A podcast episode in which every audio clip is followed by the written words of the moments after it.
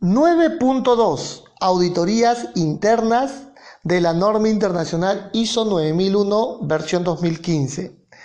Indica la norma internacional que la organización debe llevar a cabo auditorías internas a intervalos planificados para proporcionar información acerca de si el sistema de gestión de la calidad en este apartado la norma nos dice que hay que llevar auditorías, sí, pero auditorías programadas, planificadas, a intervalos previamente ya estructurados. No existe para la norma internacional auditorías inopinadas, auditorías eh, intempestivas, eh, sorpresivas, no las hay. Realmente lo que nos enseña la norma internacional es que estas auditorías tienen que darse a intervalos planificados. Letra A, para garantizar que es conforme con los requisitos propios de la organización. Finalmente en su lista maestra de documentos, finalmente en, en todo su abanico de plataforma documentaria, se está cumpliendo, se está cumpliendo esos programas de calibración, de pesado, de mantenimiento, de instructivos, de capacitación. Número 2 de la letra A, los requisitos de esta norma internacional. Ya habíamos mencionado cuántos requisitos, cuántos debe tiene la norma internacional. 128 requisitos. Letra B, se implementa y mantiene eficazmente. Por eso debemos hacer auditorías. Vamos a garantizar que se implementa, es decir, que una auditoría no es algo documentario, realmente es bastante vivencial. Debes de poder ir a las instalaciones de la organización para usar una herramienta que se llama la observación.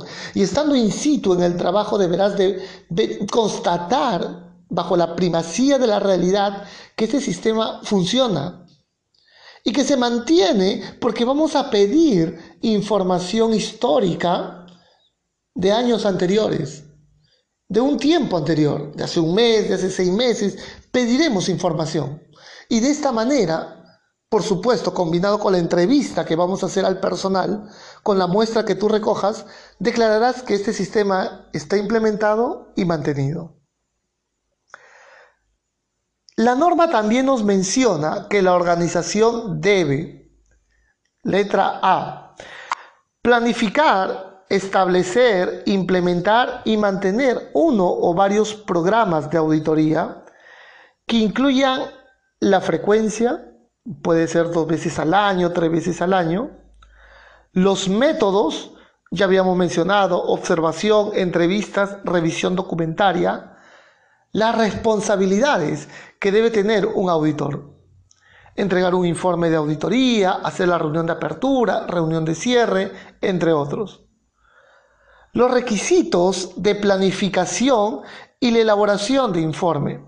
Dentro de la planificación de auditorías, el nuevo, el nuevo eh, principio que nos entrega la norma 19011 en su versión 2018 es que hay que planificar también bajo un enfoque de riesgos.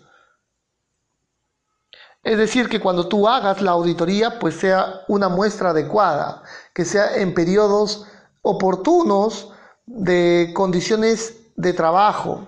No podría ser que hagamos auditoría. No podría ser que tengamos auditorías relacionadas a eh, paradas de planta, por ejemplo. El informe. ¿En qué periodo de tiempo te tengo que entregar el informe de auditoría? Muy bien. ¿Qué más nos encuentra la norma internacional? Que deben tener en consideración la importancia de los procesos involucrados, los cambios que afecten a la organización y los resultados de las auditorías previas. Si siempre en mantenimiento sale observado en las auditorías mantenimiento, pues sería prudente auditarlo con una mayor frecuencia, antelación, mayor tiempo de evaluación. Letra B.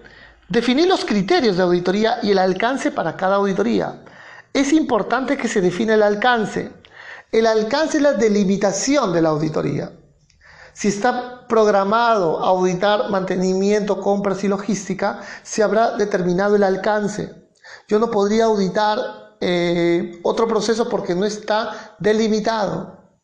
Los criterios, los criterios son varios. Por ejemplo, los marcos normativos, contractuales, los requisitos de esta norma internacional y los documentos que haya liberado y declarado esta organización. Letra C.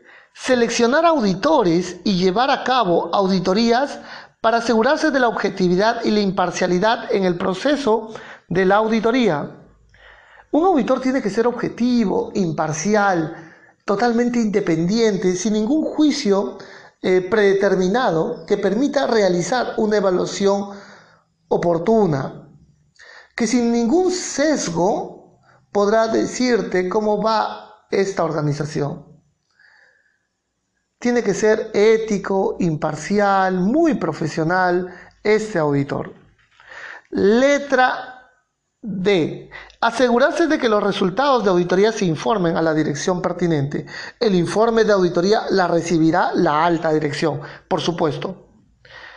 Letra E. Realizar las correcciones y tomar acciones correctivas adecuadas sin demora injustificada. Si encontramos una no conformidad mayor, agravante, pues se debería de atender y no esperar el informe de auditoría. Letra F. Conservar información documentada como evidencia de la implementación del programa de auditorías y los resultados de auditoría. Eh, información documentada del programa es, por ejemplo, la lista de verificación, plan de auditoría. Y los resultados de la culminación de la auditoría estará decantada en el informe de auditoría. También, ya lo mencionó la norma, el programa de auditorías también está documentado. Sí, es usualmente que se documente. En ese sentido, hay, nacen cuatro documentos como mínimo. Programa de auditorías, plan de auditorías, lista de verificación e informe de auditorías. Muy bien, muy bien, queridos alumnos, les mando un fuerte abrazo.